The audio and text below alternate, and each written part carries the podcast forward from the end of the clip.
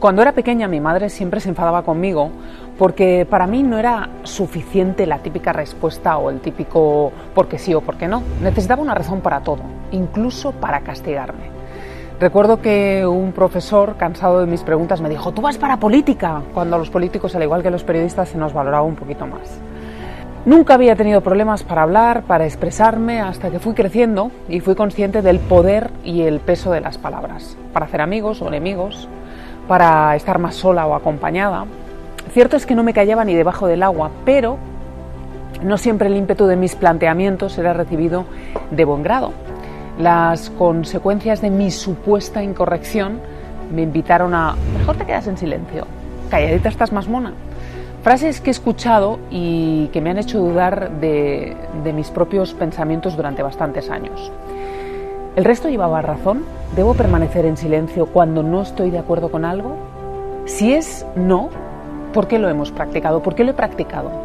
Ese silencio incómodo que nos ruboriza por dentro y nos hace sentirnos tan mal con nosotras mismas. Supongo que es por miedo.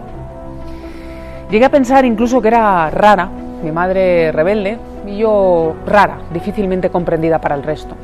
Y sin darme cuenta, me fui aislando de mi manera de pensar y mordiéndome los labios cuando escuchaba un comentario que no me hacía gracia o me incomodaba. Y un día después de tanto retener y retener, reventé. No recuerdo en qué momento ni con quién, pero, pero era una cuestión de supervivencia. Algunos me dijeron que sería una fuente de problemas y que mejor mirar por mí y de nuevo callar.